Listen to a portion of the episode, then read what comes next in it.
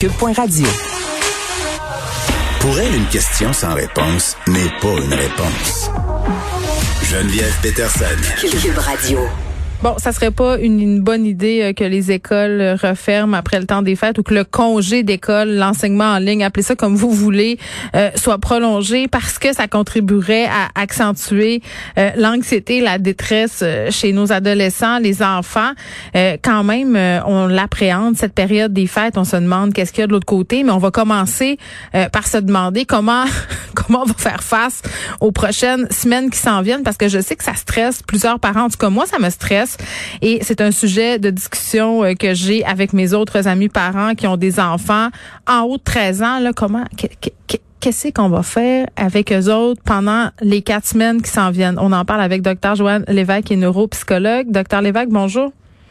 Oui, bonjour. Bon, je pense qu'on peut être honnête ici là, euh, parce que ça fait du bien de l'aide, puis parce que ça fait du bien aussi de s'avouer à soi-même qu'on est un peu dépassé. Euh, on est plusieurs à pas trop savoir ce qu'on va faire avec nos ados pendant les semaines euh, à venir. Puis quand je parle de quoi faire, je parle pas d'activité, là, quoique ça aussi on pourrait en discuter, mais quoi faire pour mhm. les accompagner sur le plan psychologique, parce que dans plusieurs maisons, l'ambiance est assez explosive, docteur Lévesque. Oui, effectivement. Ben, c'est ça qui arrive hein, quand on garde euh, des gens trop longtemps ensemble. oui, le cabin fever. c'est ça. Ça peut devenir un peu explosif. Ouais, je me sens comme dans l'off. Je veux m'en aller. Oui. Oui, c'est ça. Il y a, mais il y a tellement de contraintes, c'est que c'est la liberté hein, que les, les, gens ont perdu. Parce que vous, l'avez bien dit, il y, a, il y, a, moyen de faire des activités. Je voyais passer hier sur le web, puis un peu plus tard à la télé, comme tout ce qu'on peut faire. Puis je me disais, ça a quasiment l'air d'une vie normale. on peut, ça, on a quasiment l'air d'être dans un contexte de vie normale. Mais, mais moi, c'est un peu là-dessus que je mettrais l'emphase avec les jeunes. C'est-à-dire que oui, c'est plate. Euh, en fait, c'est eux ce qui est le pire, c'est de perdre le contact avec leurs amis. Parce que ils ont beau les plus vieux ont à l'école une, journée sur deux, donc voient un certain contact social. Euh, quand même, puis les autres, ben, ils voyaient leurs amis. Là, mm. s'en vient, ils sont confinés, ils n'ont pas le droit de voir personne. Euh, c'est ça qui est dur. C'est l'isolement qui est dur. Puis moi, ce que j'entends tout le temps, c'est euh, dans, ma clientèle, dans les gens à qui je parle, ben, mm. c'est toujours ça qu'on me rapporte c'est d'être privé de ce contact social. Mais c'est tellement ça. Euh, puis ma fille qui va avoir 14 ans me le disait pas plus tard qu'hier. Euh, parce qu'on fait des trucs à la maison. Elle disait, maman, c'est pas ça, là. Elle dit, rappelle-toi-en quand t'avais mon âge, là. Ce que tu voulais, c'était sortir de la maison, être avec tes amis, aller dans des soirées. Là, on peut même pas se voir parce qu'il a commencé à faire froid. On va dehors. Ça dure pas longtemps. Euh, donc, c'est ça qui est le plus difficile pour elle euh, et pour bien d'autres adolescents, c'est ce sentiment de perte de liberté parce que voir ses amis à l'école, c'est une chose, mais c'est dans un cadre scolaire. Après ça, pour le reste, ça, ça se fait pas du tout, là. Ouais, Mais ça se fait en ligne. Oui, exactement. C'est bien rare que je peux dire ça.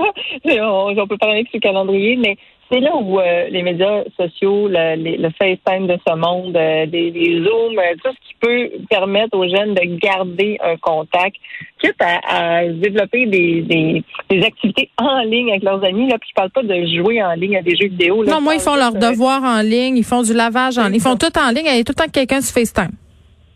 Ben, c'est ça. Mais c'est vraiment une bonne stratégie, justement, pour briser cet isolement-là. Puis, de pas, oui, c'est vrai que c'est un peu plus froid, là, mais de pas avoir peur d'aller dehors quand même, marcher à deux mètres de distance, là. On s'habille comme il faut qu'on le fait, ou on, fait des activités euh, extérieures ensemble aussi, ça peut être une option, mais il faut surtout pas, euh, tomber dans le piège de s'isoler, de rester à la maison en se disant, mais de toute façon, on peut rien faire. Il faut hmm. surtout pas faire ça. Mais par C'est un des plus grands oui. d'anxiété.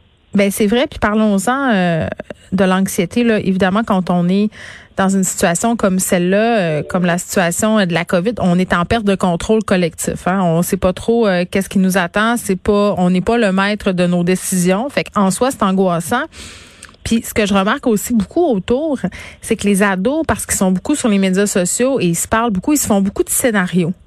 Euh, Puis ça, on n'est pas toujours au courant de ces scénarios-là et ça crée beaucoup, beaucoup, beaucoup de questionnements et beaucoup de peur, d'anxiété qui est pas souvent très bien canalisée. Qu'est-ce qu'on fait avec ça? Mais c'est vraiment important ce que vous dites parce que effectivement, les jeunes ont tendance à s'abreuver de nouvelles sur les médias sociaux, puis entre eux autres discuter de toutes sortes d'informations. Puis parfois l'information est bonne, parfois elle ne l'est pas.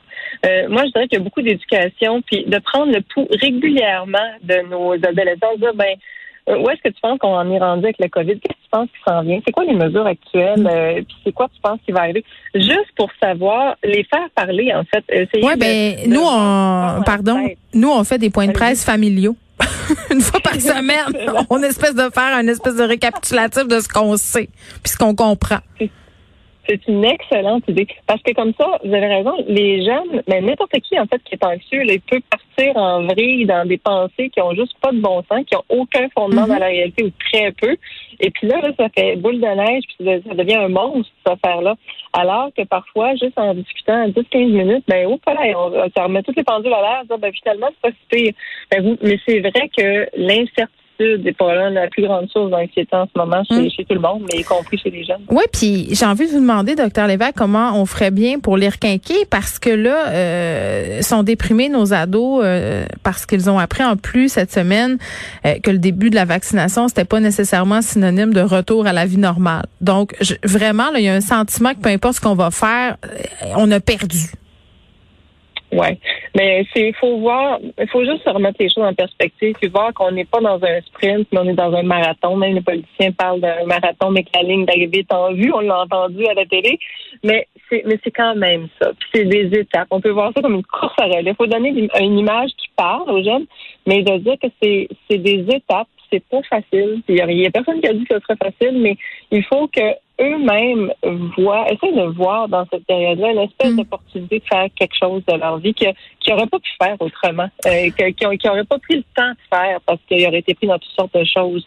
Mais c'est d'essayer de, saisir l'opportunité qui se cache derrière toute cette, euh, cette vie morose-là. Oui, puis un truc intéressant euh, que vous venez de dire, c'est de reconnaître que c'est plate de reconnaître que c'est vraiment poche. Parce que la stratégie euh, il y a des enfants qui ont été à la guerre puis tout ça là ça marche pas puis ça marche pas.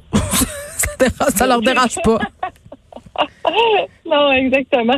C'est de pas faire semblant que, que tout va bien justement puis que ça va bien aller là. Non non non. Il y a rien de le fun dans ce qu'on vit. Il y a personne qui aime ça. Il y a personne qui se dit un matin en se disant waouh c'est super encore une journée de confinement non c'est c'est sûr que non. Puis de de pas euh, de pas essayer de rendre ça plus beau que ça l'est. C'est juste de faire avec, parce que de toute façon, qu'est-ce qu'on peut faire d'autre? Il faut juste comme régler, euh, améliorer ou euh, faire de son mieux dans son quotidien pour tirer le meilleur de, chaque journée, peu importe ce que ça veut dire pour chaque personne. Mais c'est vraiment important d'être conscient de ça. Bon, euh, en terminant, euh, je veux pas qu'on, je veux pas qu'on soit juste sur euh, des des constats négatifs entre guillemets. je veux qu'on mm-hmm. soit aussi en mode solution. Le temps des fêtes, c'est un moment justement pour essayer de passer un bon moment. Est-ce que vous avez des trucs pour nous là pour que les prochaines semaines se passent relativement bien? Soyons réalistes. Ouais, ben moi je dirais avoir du fun avec ses enfants. c'est c'est un temps un temps de l'année où où justement souvent ça se passe un peu plus en famille, mais là ça va être vraiment très très en famille. Mais c'est de, de faire, j'allais quasiment dire comme si de rien n'était à l'intérieur de la cellule familiale, au sens où euh, ouais. des jeux de société, faire un vrai réveillon de Noël, euh, avoir, avoir, faire des activités avec les enfants, les encourager à faire, euh, aller jouer dehors, euh, vraiment les accompagner dans le quotidien. Puis tout en, en gardant, par exemple, de l'espace individuel. on est là, tout le monde va être dans la même maison pendant au moins deux semaines, dans les mm-hmm. prochaines semaines. Puis c'est important de se rappeler que à l'intérieur de ces deux semaines-là, ben il y a des moments où les jeunes doivent être seuls, doivent être avec leurs amis en ligne, puis quand on voit que le moral des troupes baisse un peu, ben c'est le rôle d'un parent, c'est justement de dire Hey, qu'est-ce qui va pas? C'est du coup, on va, on va changer les idées. Parce que c'est vrai que c'est poche. On peut peut-être faire quelque chose, on joue-tu à telle affaire? On fait-tu telle affaire? Ça te tente-tu de promener le chien avec moi? Ça te tente-tu de venir courir? on commence tout ça, nous autres, le jogging ou, euh, ou le yoga. Mais ça, ça euh, fonctionne, euh, l'objectif de la course. Puis bon, faire de la bouffe, même si la contrôle fric en moi aime pas toujours ça parce qu'elle en met partout, c'est un beau moment aussi. Là, en fin de semaine, nous, on fait des bains. Ça va être ça. va être COVID bang. OK. Euh, docteur Lévesque, merci. Euh, Joanne Lévesque, qui est neuropsychologue, on se demandait euh, qu'est-ce qu'on allait faire avec nos adolescents durant cette période des fêtes. Beaucoup de parents sont stressés par rapport à ces semaines qui s'en viennent. Nos ados qui sont anxieux. Ça vaut aussi pour les jeunes enfants. Euh, vraiment, on en revient toujours à ça, mais passer du temps, pas perdre la communication, puis avouer, dire, pas essayer d'enjoliver la réalité, là, de le dire que c'est difficile, de le dire que c'est poche, mais qu'on n'a pas le choix, que c'est ça, puis qui sait manger deux trois beignes aussi ça aide.